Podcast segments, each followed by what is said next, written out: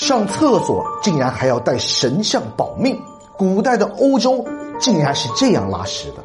夜半三更，古罗马城中一名吃坏肚子的男子，经过了十几分钟的思想斗争，终于决定去上厕所。但是他还带上了一样东西，一尊精致的女神像。这儿的厕所里究竟有什么，让人如此的惧怕？毫不夸张地说，在古罗马，每一次上厕所都是在和死神做游戏。这里的居民们在上厕所时，潜伏在下水道中的老鼠、蟑螂会突然冲上来咬他们，还要担心各种致命的寄生虫，一不小心就会染上大病。最让人害怕的是，由于厕所从来不清理，产生的巨量沼气可能随时被引爆。没有人会想死在厕所的爆炸中，那画面简直太美，让人不敢想象。你可能不知道，古罗马时期那些看似极其豪华的宫殿，都会有一个非常潮湿阴暗的房间。房间里面安装了一条长三点八米的石凳，石凳上面有五十个餐盘大小的圆孔紧紧的挨着。这里就是毫无隐私可言的厕所，你可以亲切的和四面八方的厕友交谈。最可怕的是，你的尿液还会被留着转卖到洗衣店，用来洗衣服或者是刷牙。因为尿液中的尿素经过一段时间后，会变成有清洁作用的氨素，能够将衣服和牙齿变得洁白无瑕。如果你见到牙齿很白的古罗马人，说明他用尿漱口很频繁。你以为这就是最恶心的事了吗？古罗马时期还只是个开始。中世纪的欧洲卫生情况甚至出现了倒退，比如所谓的浪漫之都巴黎，当时就有人记录在卢浮宫上厕所的经历，在宫廷所有的地方，人们都可以看见数千堆粪便，随处都能嗅到臭不可闻的气味，还有更颠覆你三观。公主们的蓬蓬裙和高跟鞋看着很美吧？其实她们都是为了随地大小便准备的。当你看到一个中世纪的美女穿着蓬蓬裙在大街上站着不动了，但离开的时候可能留下了点东西。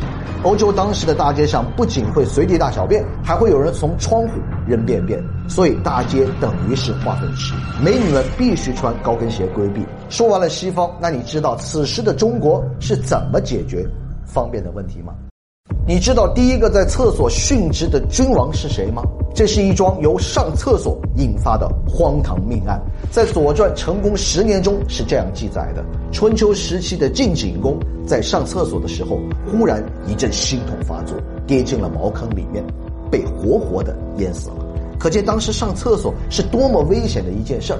但是比起西方，中国可讲究多了。你是否好奇，卫生纸没有发明之前，古人是怎么上厕所的？在古罗马，人们是共用一根擦屎棍，那是一根包裹着浸有醋或者是盐水的海绵棍子。这个人用完以后，再传递给下一个人。而中国古代在这方面就讲究一些了。因为世界上最早使用卫生纸的就是中国人，在唐朝的时候就已经出现了，而到了一三九三年，也就是明朝的时候，出现了一个专门生产手纸的机构，叫宝钞司。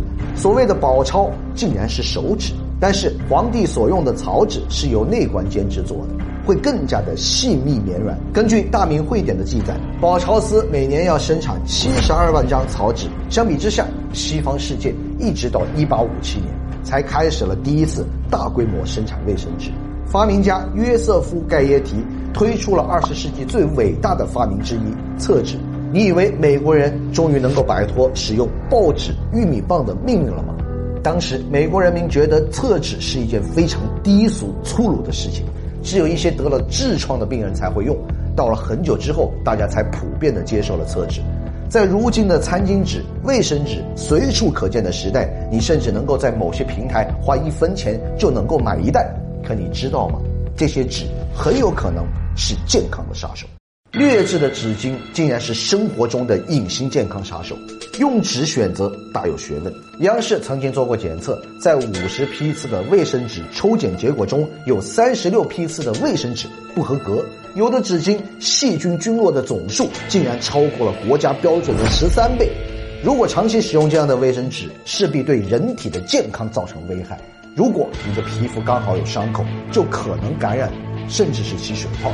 而更严重的问题是出现在原材料上面。一些黑心商家为了降低成本，会用废物垃圾做生产原料，为了纸巾的美观，甚至添加大量的工业滑洗粉。这样劣质的纸巾会携带大量的病菌，如大肠杆菌、幽门螺杆菌。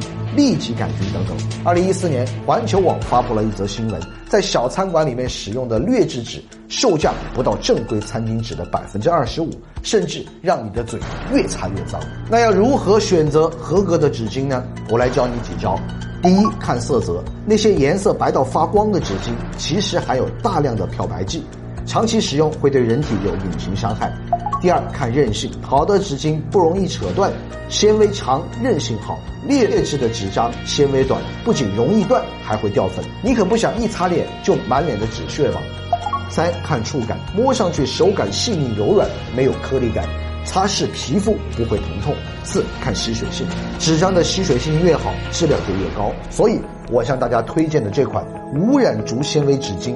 零漂白剂、零荧光剂的本色纸巾，纯竹原浆，高品质，而且还经过了美国 FDA 食品级的检测和欧盟 AO 食品标准的检测，可以直接接触食物，让你安心享受美味。吸水性高，更柔韧，舒适亲肤，而且还有天然的抑菌成分竹坤，对卫生间最常见的大肠杆菌、金黄色葡萄球菌有很好的抑制作用。纸巾作为生活中的必需品。